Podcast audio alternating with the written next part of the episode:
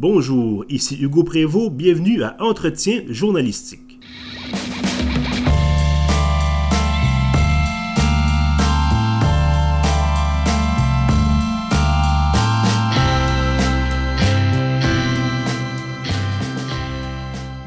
Bienvenue donc à cette toute première émission d'entretien journalistique, une série de conversations euh, portant donc, vous l'aurez deviné, sur le domaine, sur l'industrie du journalisme, euh, ses travers, ses secrets, ses façons de procéder. Euh, donc aujourd'hui, premier épisode, comme on le disait, intitulé L'idéaliste. je reçois avec moi Gabriel Brassard-Lecourt. Bonjour Gabriel. Bonjour. Alors Gabriel, tu es responsable de l'information au sein du média Ricochet. Tu es évidemment donc journaliste. Alors donc aujourd'hui, Gabriel, on va évidemment regarder ton parcours d'abord, mais également ce qui se passe chez Ricochet, comment le média fonctionne, et donc comment ce média qui s'inscrit euh, clairement euh, à gauche de l'échiquier euh, médiatique peut se démarquer en 2018. Alors Gabriel, rebonjour. Euh, tu peux répondre si tu veux. Bonjour, voilà. Euh, Gabriel, donc d'abord, tu, euh, tu es diplômé certificat journaliste de l'Université de Montréal, diplômé d'une maîtrise en journalisme international de l'Université Laval, avec donc des stages à l'étranger, même en France et en Afrique. Qu'est-ce qui t'a amené d'abord à vouloir te lancer en journalisme? Ben, en fait, euh, le journaliste, c'est un peu euh, une deuxième carrière euh, pour moi, si je puis dire. j'ai d'abord fait un bac en animation recherche culturelle de l'UCAM, donc pas du tout lié au journalisme. puis en sortant de ce bac-là, qui était très généraliste, c'était justement parce que je ne savais pas trop ce que je voulais faire de ma vie. j'ai travaillé dans le domaine communautaire pendant un an ou deux. mais ça faisait longtemps que je pensais au journalisme, notamment parce que j'aimais beaucoup écrire. Euh, et donc, euh, en 2008, j'ai décidé de faire un retour aux études un peu tardivement. J'avais déjà 25-26 euh, ans. donc, j'ai décidé de faire un retour en faisant le certificat. qui m'a confirmé que j'avais fait le bon choix, que j'avais envie de me lancer en journalisme, même si déjà à l'époque on nous disait que ce serait pas facile, que la conjoncture était pas bonne, que les médias étaient en crise, et on nous dit ça encore dix ans plus tard. Hein. Mm-hmm. Effectivement. Euh, mais j'ai quand même euh, persisté et signé. Euh, après le certificat, j'ai travaillé un an dans les hebdos de Transcontinental. puis ensuite, j'avais envie un peu d'aller voir comment se passait le journalisme ailleurs qu'au Québec.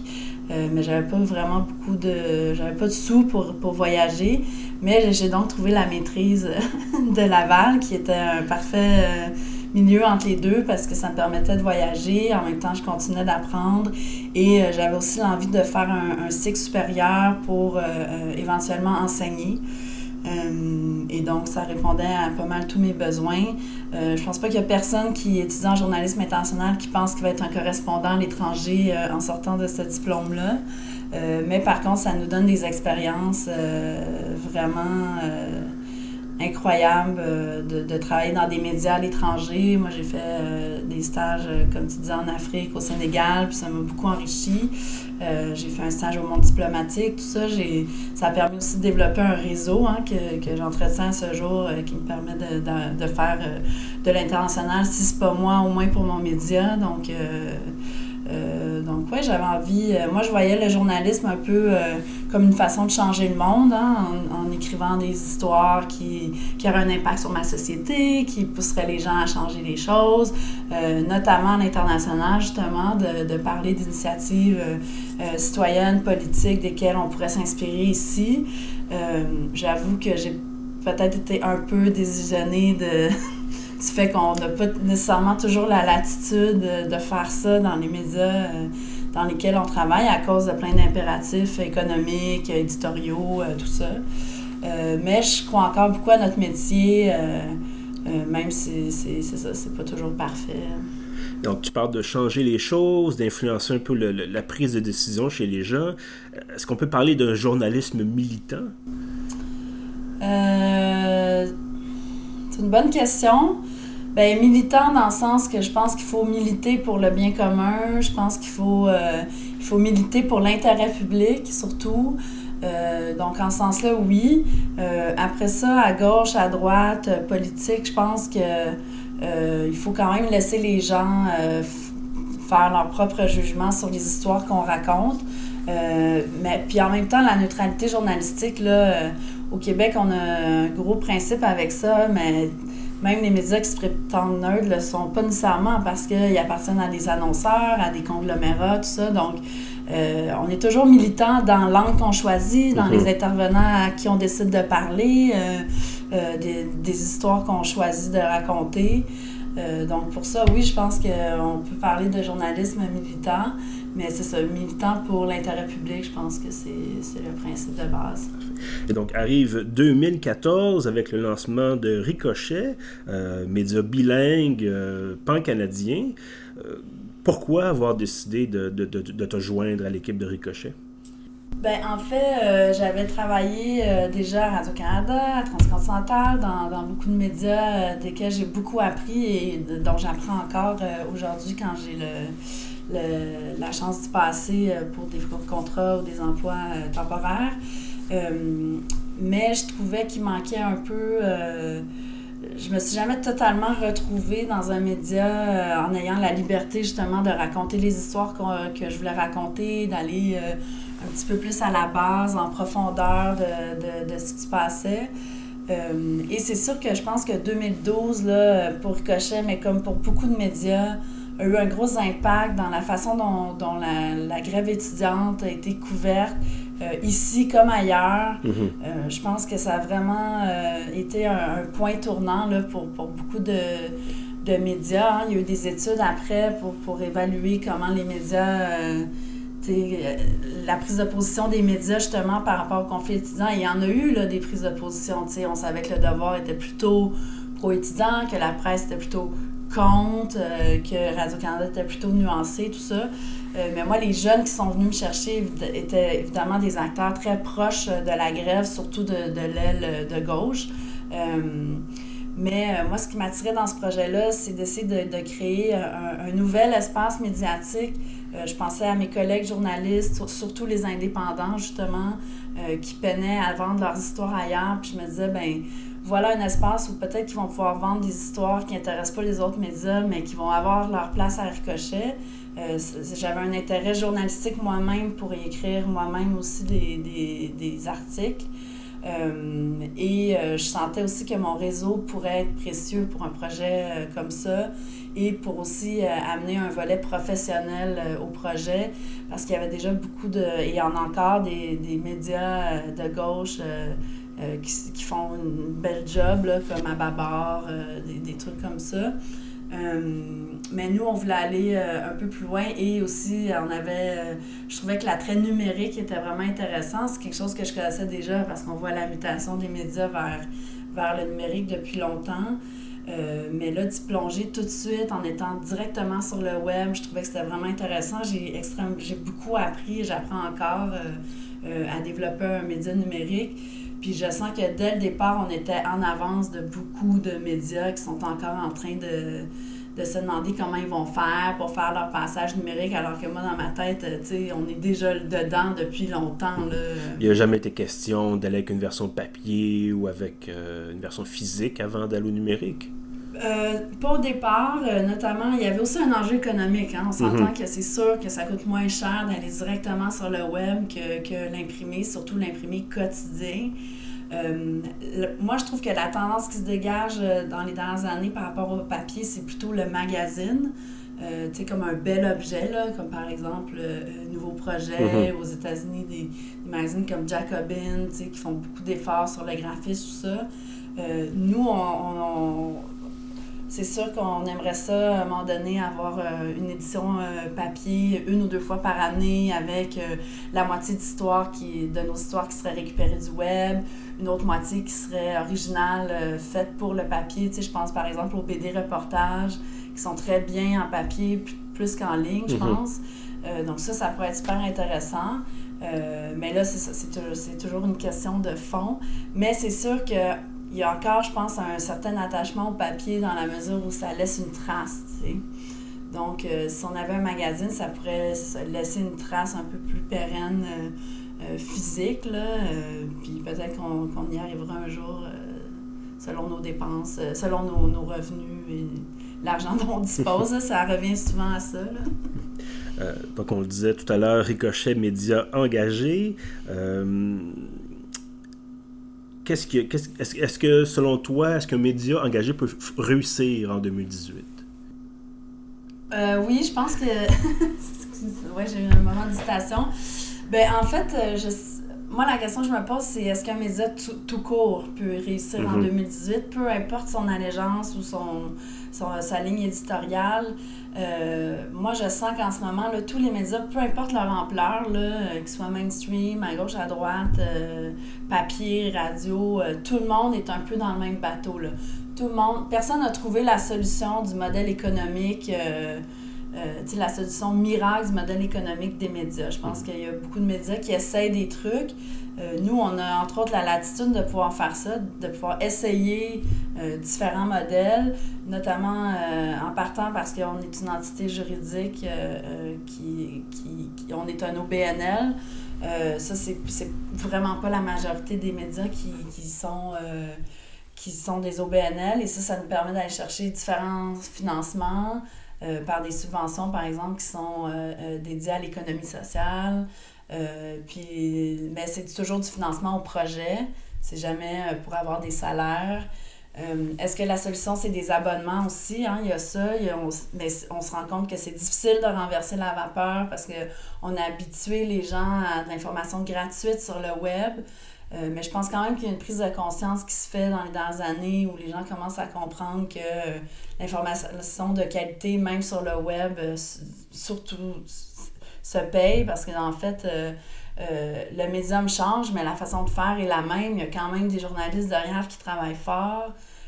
surtout dans les longs formats. Puis au début, on se faisait dire sur le web de, faire juste des petits trucs très courts, des mm-hmm. brefs pour être punché, puis mettre plein d'hyperliens, puis tout ça. Mais là, on sent que, euh, comme tout le monde est pas mal sur le web, euh, les longs formats fonctionnent aussi. C'est pas vrai que forcément qu'on écrive des trucs courts. Euh, donc, ouais, je pense que ça, un média en 2018, engagé ou pas, peut réussir. Mais c'est sûr qu'il faut user de beaucoup de créativité économique, financière, pour essayer de, de. Je pense pas que pense qu'il faut diversifier ses sources de financement. Là. Je pense pas qu'on peut vivre. Euh, moi, je connais à peu près juste Mediapart en France qui ne vit que de ses abonnés. on parle d'un autre marché, on mm-hmm. parle d'un autre créneau. Mais par contre, voilà un exemple de médias très engagés qui survit. Euh, et dont le, il me disait l'an passé qu'ils n'ont jamais connu de décroissance d'abonnés depuis les sept ans de leur existence. C'est quand même quelque chose. Eux se sont consacrés en enquête. Et on pense, c'est effectivement un média de gauche, mais euh, euh, pour revenir à la question de, de, de journalistes militants, eux, quand euh, François Hollande a été élu, qui était donc un président de gauche, tout le monde pensait que Mediapart n'allait jamais parler de, Hollande parce qu'il était à gauche, mais ils ont sorti un scandale sur lui dans les mois après son élection. donc, malgré leur ligne éditoriale, ils, ils se sont pas gênés pour tirer sur n'importe qui, n'importe quelle politique, qu'il soit à gauche ou à droite.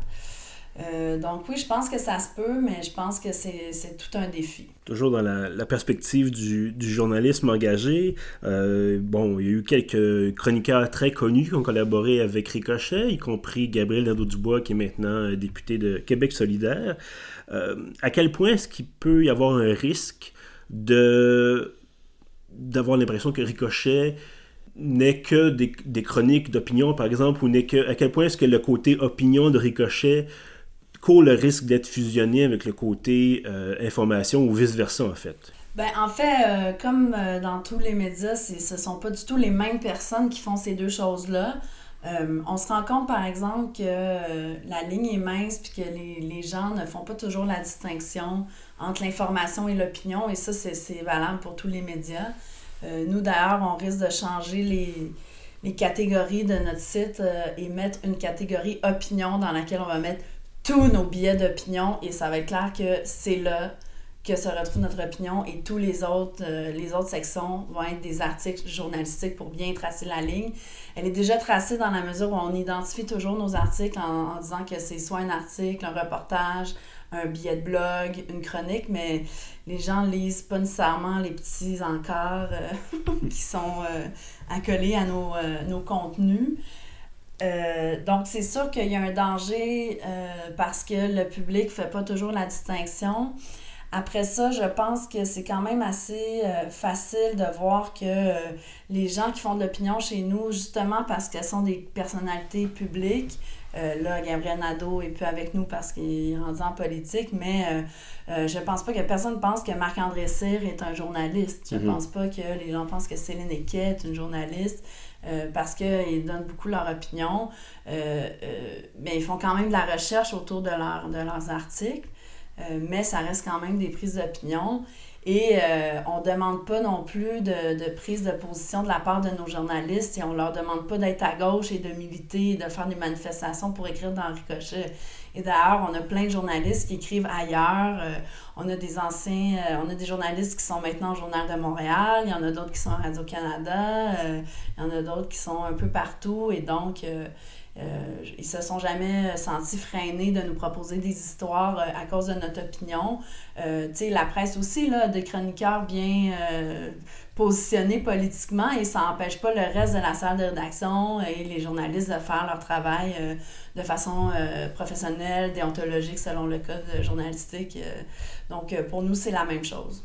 Parfait. Bon, toujours dans la question de l'opinion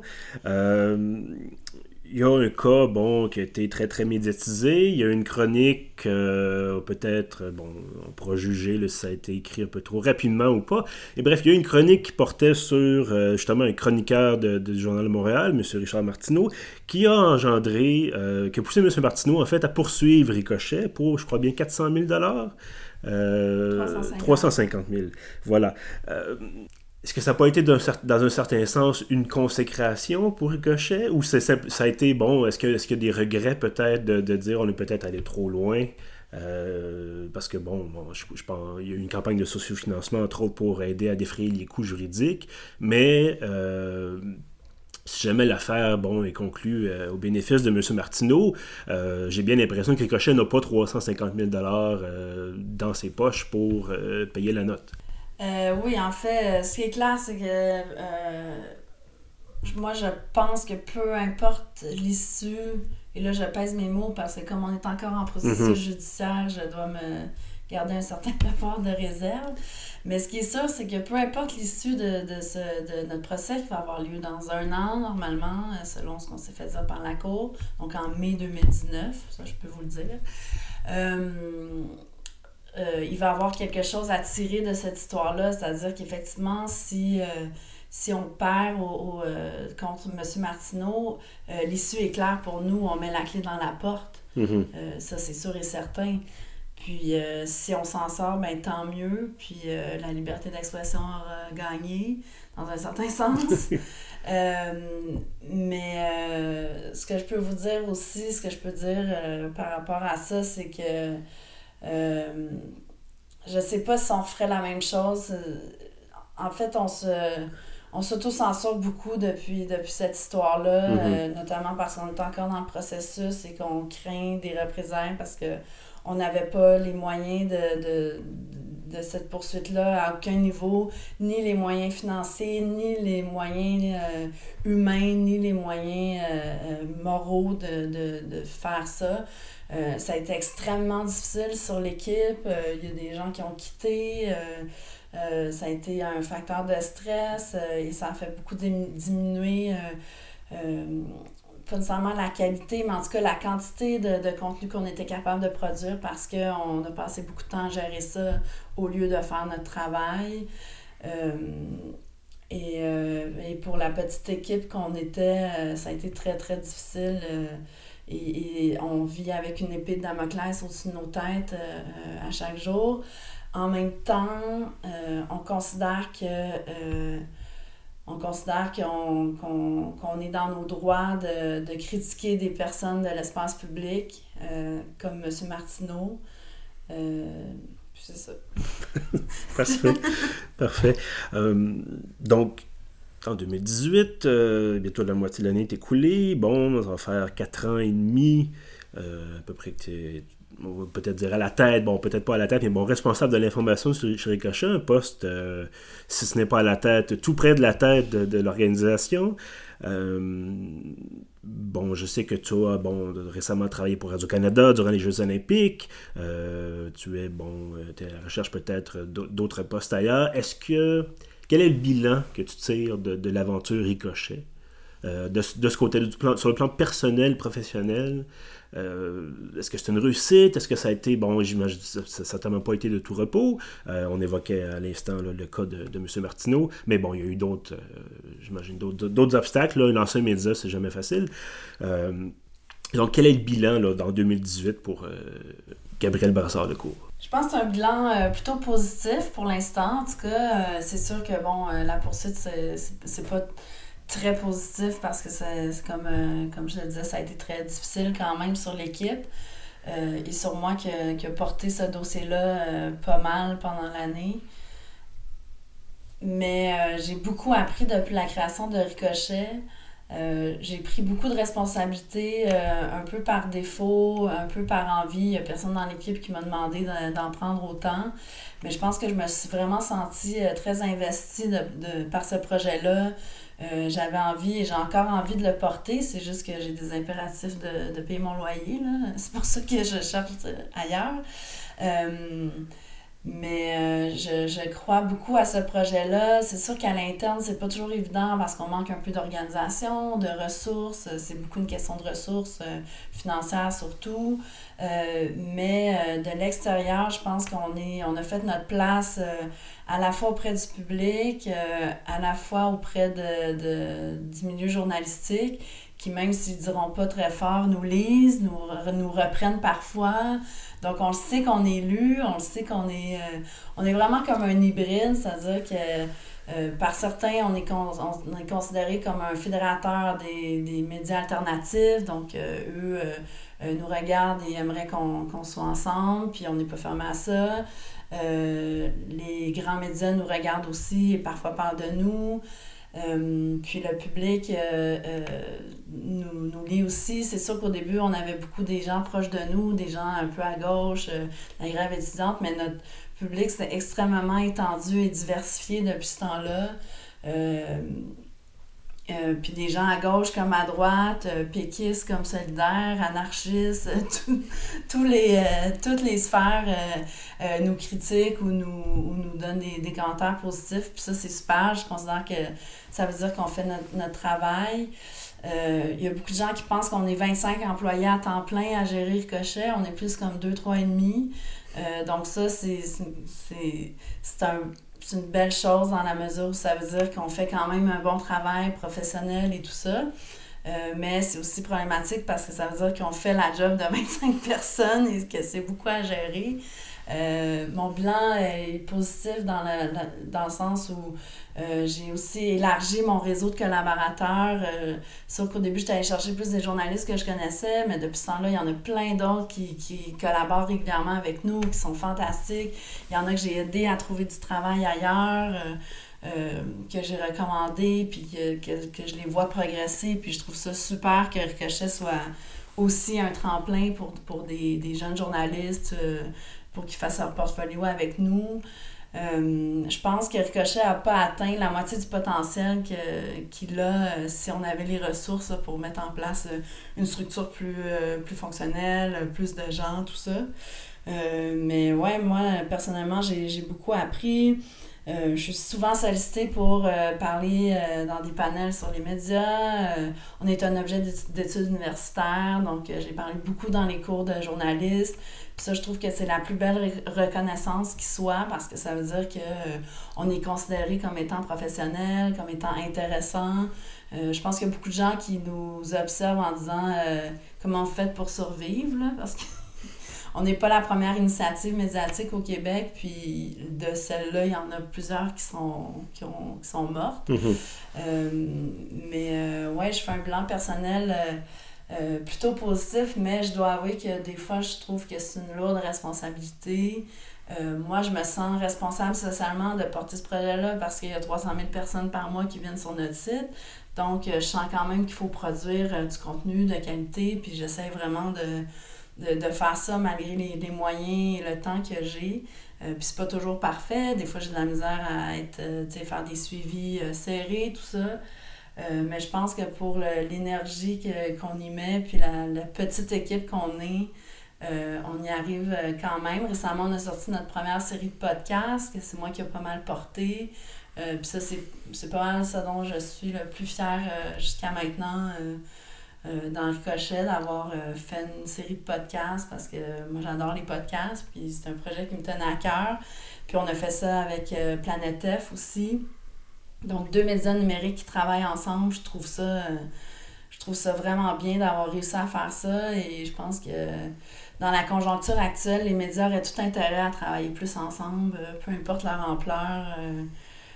donc ouais, mon bilan il est assez positif. Gabriel Brassard-Lecourt, donc responsable de l'information chez Ricochet, également bien sûr journaliste. Merci d'avoir été avec moi. Merci. Et euh, moi, je vous dis merci de nous avoir écouté ce premier épisode d'entretien journalistique et je vous dis à la prochaine.